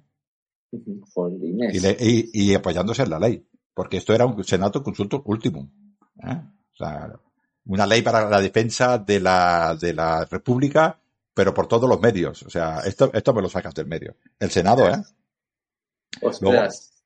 Sí, sí. También No, pasó. yo, yo- yo- yo estoy flipando. Yo creo que la gente, la gente va a flipar porque no nos creen, no, no conocemos esta parte tan sangrienta. Eh, Sabemos que es lo más sangrienta, pero tan sangrienta Bueno, y tan movidita no la, conoce- no la conocemos. ta- también se conocen en estos, en estos eh, discursos del Senado o en estos contia, pues que un magistrado se liaba a tortas con el otro. Como un verdulero. ¿Literalmente? O sea, literalmente, a tortas. A tortas, sí, sí, sí. En Celer el contra. Senado, sí, sí. pim, pam, pim, pam, pim, pam. Tú no tienes razón y yo sí. Te he ganado, pues tengo razón. Sí, sí, sí. De allí la gente mirándolo dice, pero vosotros sois los magistrados elegidos por los dioses, tenéis el cum imperium y tenéis eh, la bendición de los dioses y si estáis dando de tortas, vaya ejemplo, pues vamos a hacer lo mismo. Claro, es que es así de, es, todas estas cosas que digo, eh, no, es, es- está, es- está todo escrito, eh. Todo escrito. Ah, luego tenemos otros que eran más buenos. Tenemos otros que eran más buenos que decían, a ver, son ciudadanos romanos, están equivocados, pero tampoco los vamos a matar. Los metemos en la cárcel. Estos serán más buenos. Entonces, sí, estos serían Sí. los buenos. Los buenos. Sí, a Catón, Sí. Catón el, a Catón el joven, a Sí. hermano, hermano de Servilia, del amante de César, se ve que era muy, muy, muy, muy optimate, pero el más optimate de los optimates. O sea, era una cosa que no se la podía quitar de dentro. Era, vamos, romano, yo creo que no, de la monarquía casi, de los, de los, de los rancio que era el tío este. Por lo metieron Sí. varias veces en la cárcel. Él iba a la cárcel, pero convenció de que él tenía razón. Murió Bueno. mucho más tarde por, por, por, por, por el Ten- levantamiento Tendría ya, tendría ya la- su celda privada diciendo, esta es Vamos. mi celda. Tenía, yo creo, yo creo que tenía, que tenía ya hasta los cuadros puestos ahí en la cárcel mametina. Sí, tendría, sí. tendría ahí su- sus estatuas, su, su diván o su cama, y ahí recibiría a, a sus amigos. Sí, sí, sí, seguro. Lo metieron varias veces, ¿eh? Ah, todo, todas estas cosas, todas estas cosas, eh, sucedían, sucedían a la vez en Roma. Ah, todo, todo esto, claro, eh, muertos. Había, había unos esclavos, unos esclavos pagados por los, por los ediles de, de Roma, que lo que hacían era sacar a los muertos por la noche. Tal como Claro. te lo cuento. Y los, y ¿Alguien, los tiene, alguien tiene que encargarse de Sí. sacar tanto muerto. Sí, sí, sí. Y los enterraban en el Esquilino, a las afueras de la ciudad. Había, un ce- había un cementerio y allí pues se encargaban otros esclavos. Los Eh. peores esclavos de todos, porque los esclavos que tocaban, la- para Roma la muerte corrompía el alma. Y entonces la muerte había que sacarla rápido. Los quemaban allí y aquellos esclavos era, era, aquellos esclavos eran lo peor del mundo. No hablaba la gente ni con ellos. Porque era lo, lo peorcito del mundo. Yo creo que no los verían, aquellos recogían a los muertos, eh, que te imagínate la imagen, ¿eh? Que te vas para tu casa y llegaban esos esclavos por la noche con unas antorchas y decían, un muerto, para adentro, un muerto, para adentro, dicen, dicen. Creo que no lo cuenta, creo que es Juvenal, no sé si es cierto o no es cierto, pero nos cuenta de que hubo una vez un galo que fue a. Roma y se puso a beber, porque se ve que le gustaba, será por cantinas. El, el buen vino. El buen eh, vino. Y se ve que se durmió y se cayó allí en mitad de la ciudad. Y aquellos esclavos pensaban que estaba muerto. Y se lo llevaron con los demás. Y cuando se despertó, se ve que se despertó allí y estaban a punto de quemarlo.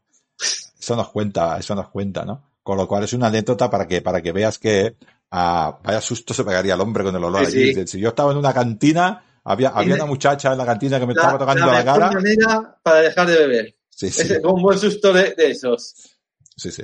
Bueno, ah, para ejemplificar un poquitín un caso en concreto, en este caso nos vamos a ir a- al año 100, Ujú. en el que el Cayo Mario, el siete veces cónsul, y no, porque ya no quiso más, porque ya no quiso más, eh, bueno, según dice el, según dice el cuento, ah, fue, fue un agüero de un, de un sueño, ¿no? Que tiene que ver con los águilas y con siete, pero bueno, él fue siete veces cónsul y lo que hemos llegado, llegamos a, es un exitoso hombre militar, acaba con la guerra de Yugurta en el norte de, en el norte de África, una guerra muy potente. Bueno, la deja bastante preparada. Al final la acaba Sila, pero él la deja ya muy preparada. Pero luego Roma tiene problemas de los cimbrios y de los teutones que vienen por, eh, por el norte de Italia. Y se meten, pero baja, empieza a bajar para abajo, uno por el Adriático y otro por el, por el Tirreno, por los dos mares, pero por, por la península. Y ah, pues tiene que ir allí, tiene que ir allí eh, Cayo Mario y bueno, pues al final, de, después de, era un buen militar, pues acaba con ellos. ¿Qué pasa? Que cuando empiezan a bajar los, los teutones y los cimbrios, todas las personas que tenían cedidos los campos el aguer público, pues los abandona.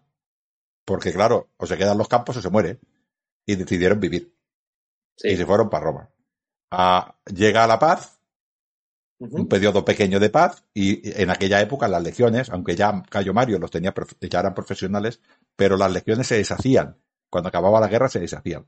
No- Sí, sí, ya sí. a- hasta, hasta Augusto no existe el ejército profesional de, de 16, 20 años de servicio.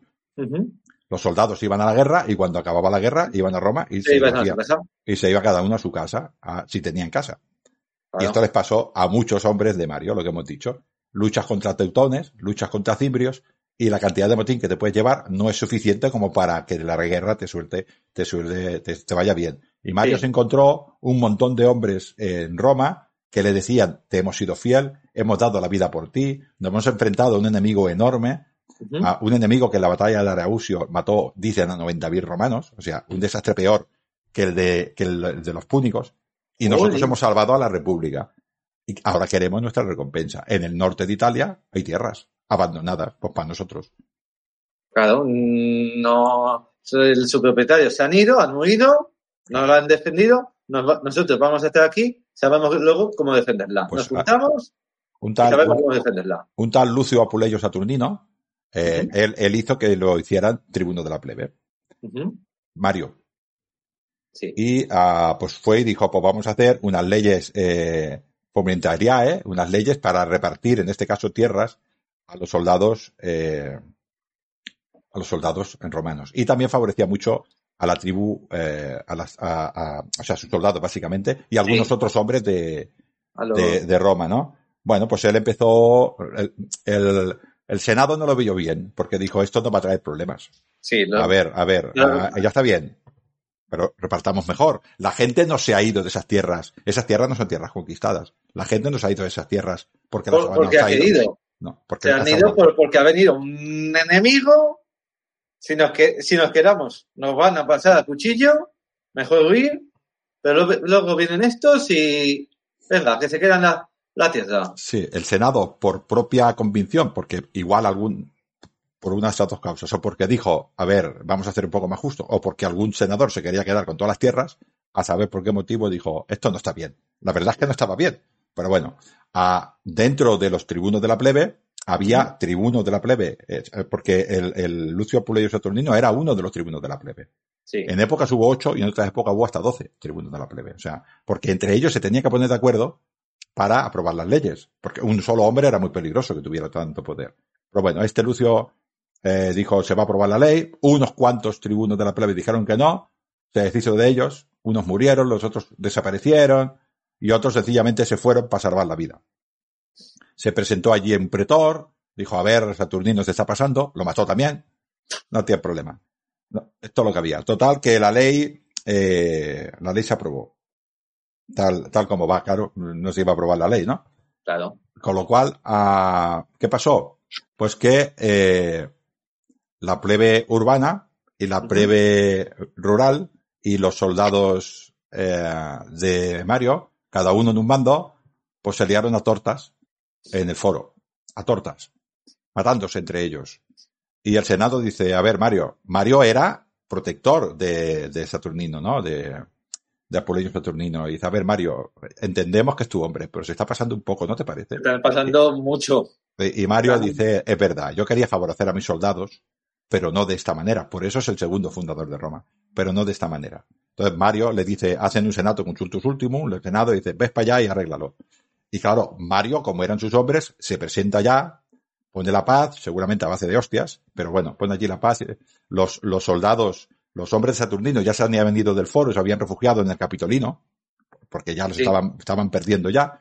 Y llega allí Mario y dice, a ver, mm, se, cerraron, cerraron toda la, toda la colina del Capitolino para defenderse, los tenían ya rodeados, estaban a punto de matarlos y llega Mario y les salva la vida, le dice, a ver, bajo mi tutela vais a bajar a- abajo al foro y yo os protejo. Sí. Y, Pero- y no os va a pasar nada. No va a pasar nada.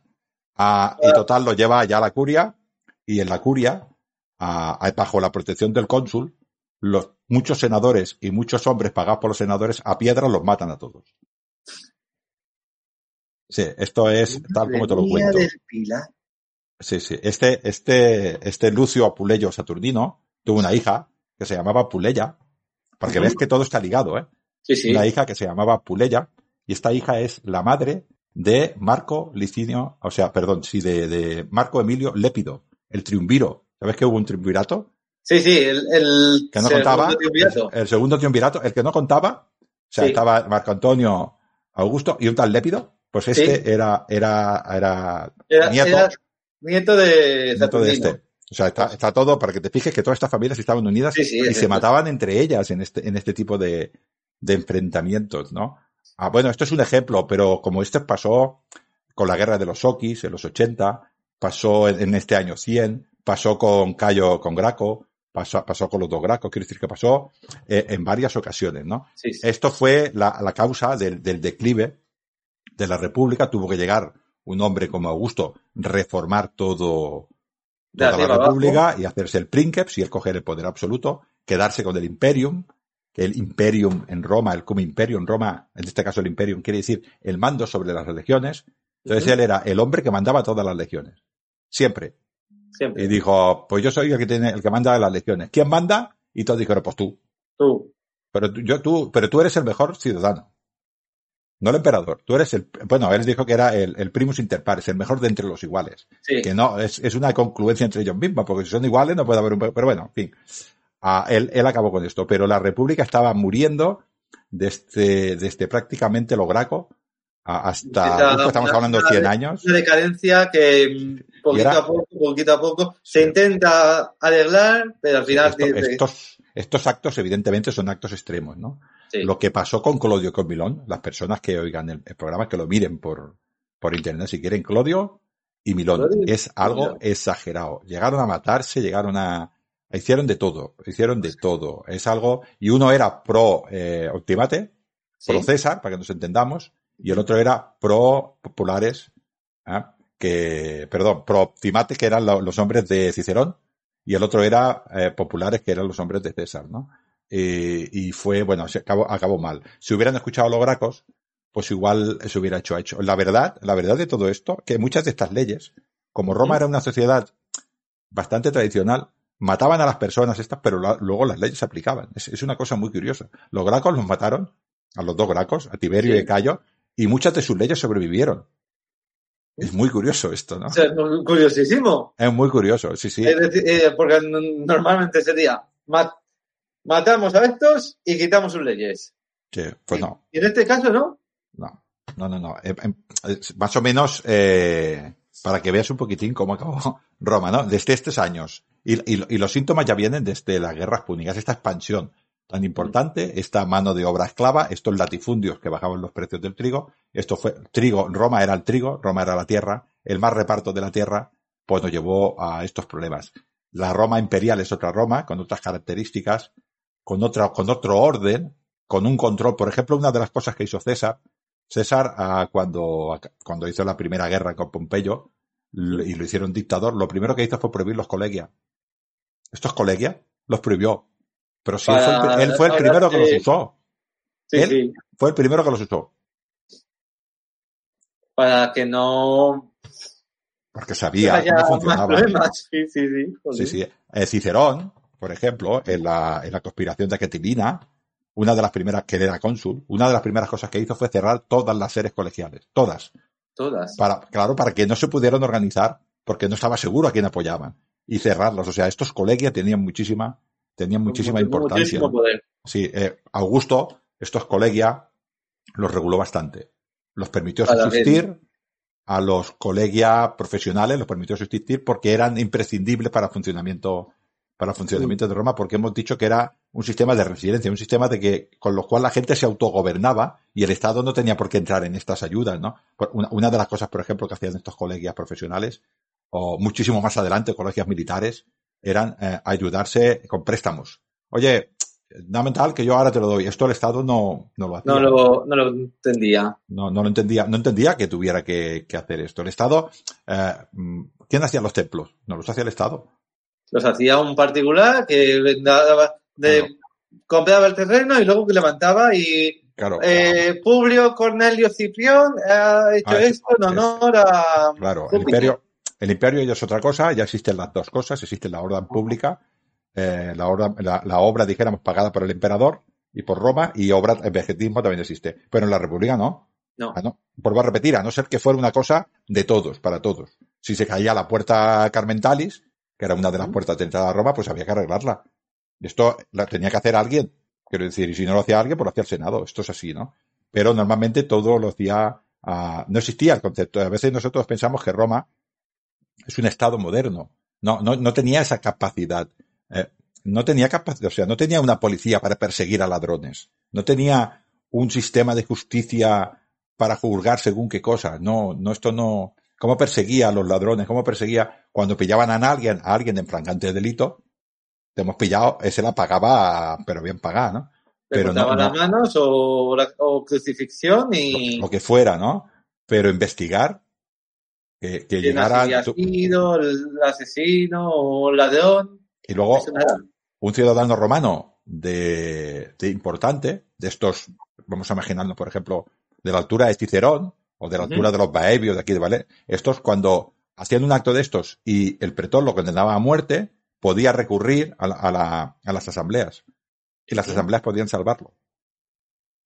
Tenía derecho a presentar esa, a, a ser, in- in- in- a ser, eh, ¿cómo se llama esto? A darle la inmunidad, esta, lo que hace con que es un ministro, ahora me sale la palabra.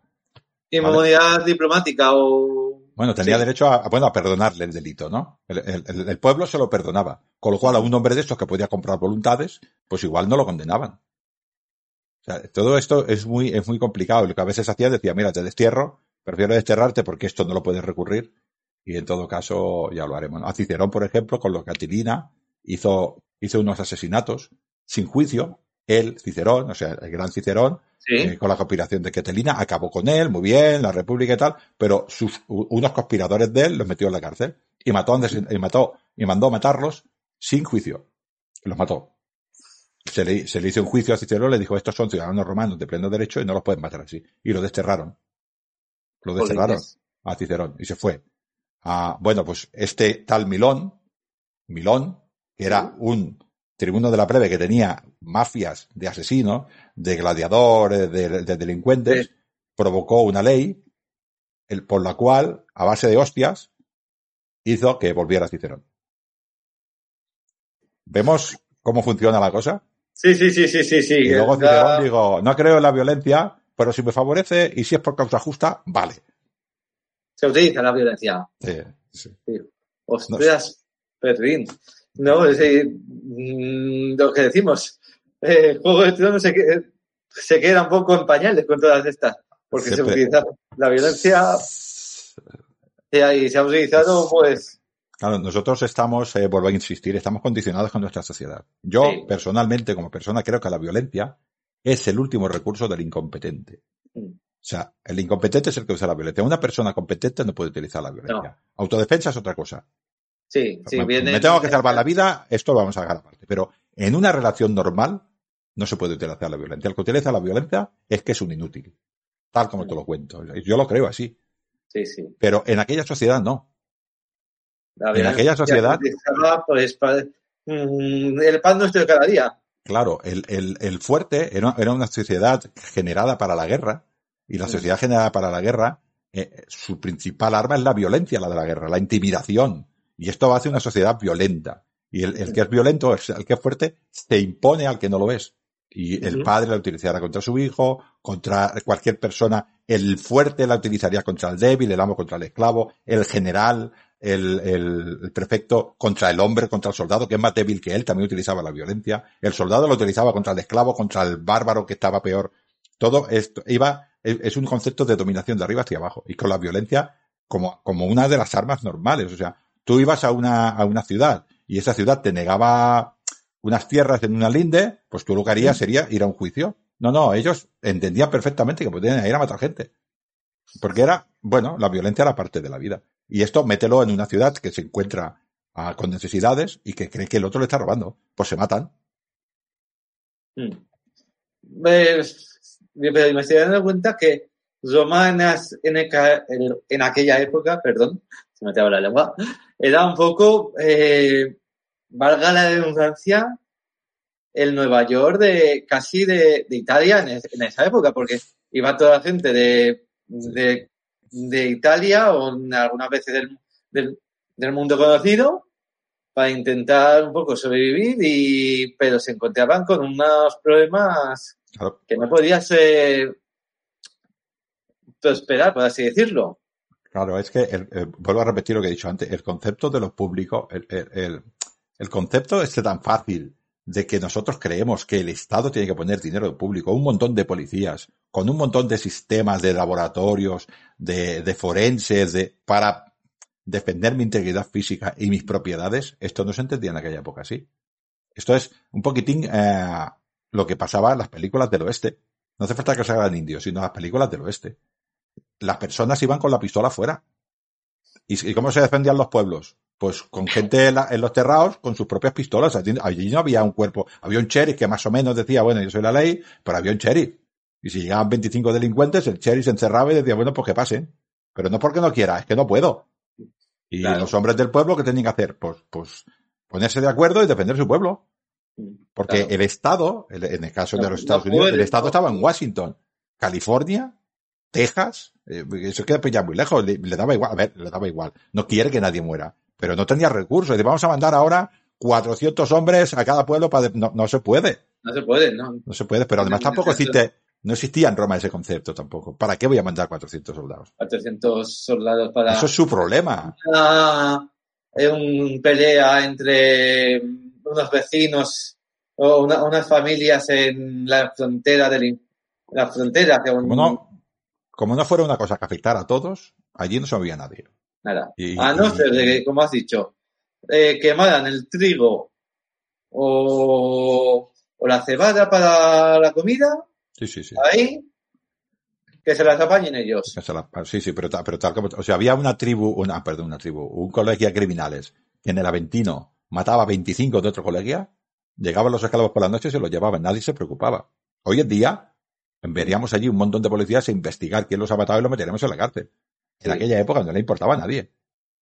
A nadie. Ahora, si iban, por ejemplo, al templo de Júpiter a quemarlo, cuidado que los dioses nos afectan a todos y aquí tenemos un problema. Ahí sí que enviamos recursos. sí sí Es así.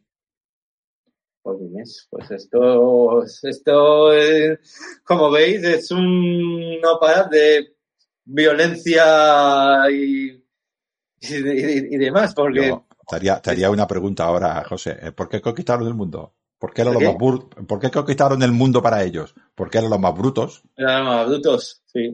Que, que el concepto este de seguridad ciudadana tampoco existía en Grecia, ni existía en, en los íberos, ni en los germanos. Esto es un concepto muy moderno, ¿eh? Sí. Claro, si Roma es, vamos a decirlo, un, un poco bruta, pues, entre comillas, eh, se come al mundo, o se, o se pone al mundo por montera, por así decirlo. Porque si unos, vale, son, los brutos son también un poco brutos, pero nosotros somos más, brutos, Sí. Roma era una sociedad, era una realidad generada para la guerra. Pero Sí. no es la única sociedad generada para la guerra. Había otras muchas sociedades. Roma se impuso porque era la más eh, bruta, porque era la más eh, fuerte, porque era la que era capaz de ejercer más violencia. Sí. Ay, me ha entendido. Que, jolín, pues esto. Eh, pero una cosa que y lo has repetido muchas veces. Eh, dices tribus. ¿Tribus? ¿A qué te, a qué te refieres con, con las tribus? Bueno, Es te- que Sí, eso no, un poco a veces lo, lo he oído. ¿Qué- sí, bueno, eh, si nos vamos, si nos vamos atrás en el, muy atrás en el tiempo, en el tiempo de la, de la monarquía, la, el concepto de tribu para la monarquía, esto, esto estamos hablando ya del mito, ¿no? Estamos hablando de que parece ser, según el mito de la fundación de Roma, ah, había unas personas que eran de origen etrusco, otras personas que eran de origen sabino y otras personas que eran de origen ah, latino. Los de Rómulo, los de Tito Tacio y los, un tal Luquer, un, un terrateniente de los, o un gran mando de los etruscos. Y estos se establecieron por aquellas, por aquellas colinas, ¿no? Y estos son los primeros hombres. Y eran las tres localizaciones geográficas de estas, de estas personas. Entonces eran las tri, las tres, eh, las tres tipos de esta, ¿no? Las tres tribus, las tres, eh, ahora no existe otra palabra, ¿no? Las tres, eh, las tres asambleas, las tres eh, aldeas de diferentes pueblos que se unieron para formar Roma. Estas tres, que son las tribus, que se les llama ahora, se organizaban de manera de que todas aportaban el mismo número de hombres para que todas tuvieran la misma importancia. Esto eran las tribus. Entonces, desde el punto de vista romano, luego se hicieron las asambleas de las tribus, que había, creo que son Empezaron con cuatro y al final llegaron a 35, no me quiero equivocar, pero sobre 35. Eran localizaciones geográficas. Vale, vale, vale. Pero, por ejemplo, en Roma había tres, en la ciudad de Roma había tres tribus y una alrededor de Roma una cuarta tribu. Y las demás tribus eran rurales, eran zonas. Pues en la campaña y no sé qué, una tribu. La tribu Sergia, pues en Hispania, no sé dónde. La otra, era, eran, esto eran las tribus. Para que entendamos así, eran distritos electorales, para que nos entendáis. Quedó siendo así. Entonces teníamos 35 distritos electorales que eran por localización geográfica. Vale. Esto era tribu, pero el origen viene de ahí, de esta unión, y de ahí viene tribuno, tribunal, tributo, que era lo que cada una de ellas, por tres partes, cada una de ellas mandaba mil hombres para el ejército, tres, tres, tres, tres mil, cada uno mandaba cien, trescientos, cada uno llevaba sus mandos, tribuno militar, cada uno, y, al final se nos ha quedado la palabra esta de tri, tri, tri. Sí, muchas palabras que romanas han pervivido en el lenguaje actual. Somos, romanos. Somos romanos. Hasta la médula. Sí, sí. Pues bueno, Ángel, eh, espero, yo creo que a la gente le haya gustado esta charla. Pues, bueno, has hablado tú porque tú eres el experto de, eh, de esta, del mundo romano. De, yo, otro tiempo de romano, aún podría haber metido un poco más de esto, pero yo que no tenía casi idea de, de nada de, de, esta, de esta época romana. No he podido meter mm, cizaña porque no, no poco sé. Yo soy el primero que ha aprendido. Bueno, serás experto en otras épocas. Cada uno, todos somos ignorantes, pero de diferentes cosas. Sí, a ver, a ver. Yo no digo que romano me, que, no, romano me guste. A mí eso, la historia de Roma me encanta vale, que es verdad, que conozco un poco más, que Julio César, que si eh, Augusto, Augusto porque me pilla de cerca, porque es el fundador, por así decirlo, de le tengo un poco de, cariño. Eh, luego, a ver, los malos molan. ¿Y a quién no le, a quién no le va a gustar un, un Nerón o un Calígula? ¿A quién no le va a gustar? Como, como el, el, chiste. Claro, y eso se, y eso se, se nota un poco. Y, bueno, pero es verdad, y esto, es una, cosa que, vale, me gusta la historia de Roma. Y una vez cuando, y cuando estuve en Roma me eh, eh, estaba con mis padres, eh, fue un viaje familiar, y mientras estaba el, el guía, yo les expliqué a mis padres una cosa de, una historia romana, de que cuando Augusto dividió eh, las provincias, unas que sean senatoriales y otras que fueran imperiales, eh, le dije que, que les dije a mis padres que Egipto se la quedó él para que mm, sea una provincia imperial, para él controlarla. Porque claro, de Egipto venía un montón de, trigo, es lo que estamos hablando. El mm. trigo es la fuente de alimentación de Soma. Y, les, les dije, pues, y al parecer Augusto tuvo que una ley que decía que cualquier senador o cualquier personaje importante fuera a, Egipto, se los cargaba. Y, y me escuchó el, el, guía y me, y me dijo, ¿Tú, tú eres historiador, ¿verdad? Y yo le dije, no, pero me gusta la historia de Roma y esa historia me llamó la atención. Luego no sé si es verdad esa historia. No, lo que tenían que pedir permiso, los senadores tenían que pedir permiso. A, Egipto era una, era una provincia ecuestre. No era ni senador, no era ni una provincia senatorial, ni una provincia imperial. Es verdad que el prefecto de Egipto lo ponía el emperador. O sea que podríamos considerarla a, mm, dijéramos, Vale. em- empera- eh, de- del emperador. Pero ponía aún, era la, la- la- de las pocas, creo que había una, unas pequeñitas en, en los Alpes, en las cuales mandaba un ecuestre. Un ecuestre era una persona que no era de rango senatorial. Para mandar, para ser gobernador de provincia, tenías que haber sido cónsul primero. Entonces te Vale. daban, te daban eh, una provincia. Y las provincias senatoriales eran las provincias que según Augusto estaban pacificadas. Provincias ah, interiores que ya no había guerra. Y las provincias senatoriales eran las que estaban en el Limes, excepto, un- excepto un par de ellas. Eh, todas las demás estaban en el Limes que tenían tropas. O sea, las imperiales era donde estaba el ejército. Y las senatoriales eran donde no había ejército. Por ejemplo, la Bética no tenía ejército. Y era senatorial. La Tarraconensis sí que tenía ejército, la séptima eh, Gémina. Y esta era imperial. Germania era imperial. Eh, todas estas que tenían, eh, Moesia Sí. era imperial. Todas estas que tuvieran legiones, estas eran imperiales. Egipto es un caso raro y, y los senadores, los senadores solamente podían ir a Egipto si les daba permiso el Estado, el emperador. Si no, no- ellos no podían ir nunca de ninguna de las maneras. Vale. Pues un poco iba un poco. Bueno, este- eh, si se presentan, no, no, descaminado. Si se presentan los cruje. Sí, sí. O sea, pero no se presentaban, pedían permiso y entonces podían ir. O sea, dice, tú vas a Egipto, ¿a qué vas a Egipto? Bueno, pues yo es que quiero ver las pirámides y viajar y hacer un crucero por el Nilo. Pues entonces, pero no te vas a reunir ni con este, ni con este, ni con este, ni con este. Tú te vas con tu mujer y disfrutas del Nilo, que es muy bonito. Pero ni se ocurre hacer lo que no te toca, porque esto, sí, sí. sí, sí. Egipto era muy importante, sí. Tampoco iba yo descaminado. No, no, no, no. No, no. Eh, eh, Augusto es un animal político y es un gestor enorme. Militar era muy malo, pero, pero político era político. Y, y pudo hacer que Roma, las instituciones romanas, igual que hizo Camilo, que estas instituciones duraron 200 años o por ahí, Augusto hizo unas instituciones que duraron prácticamente hasta los severos.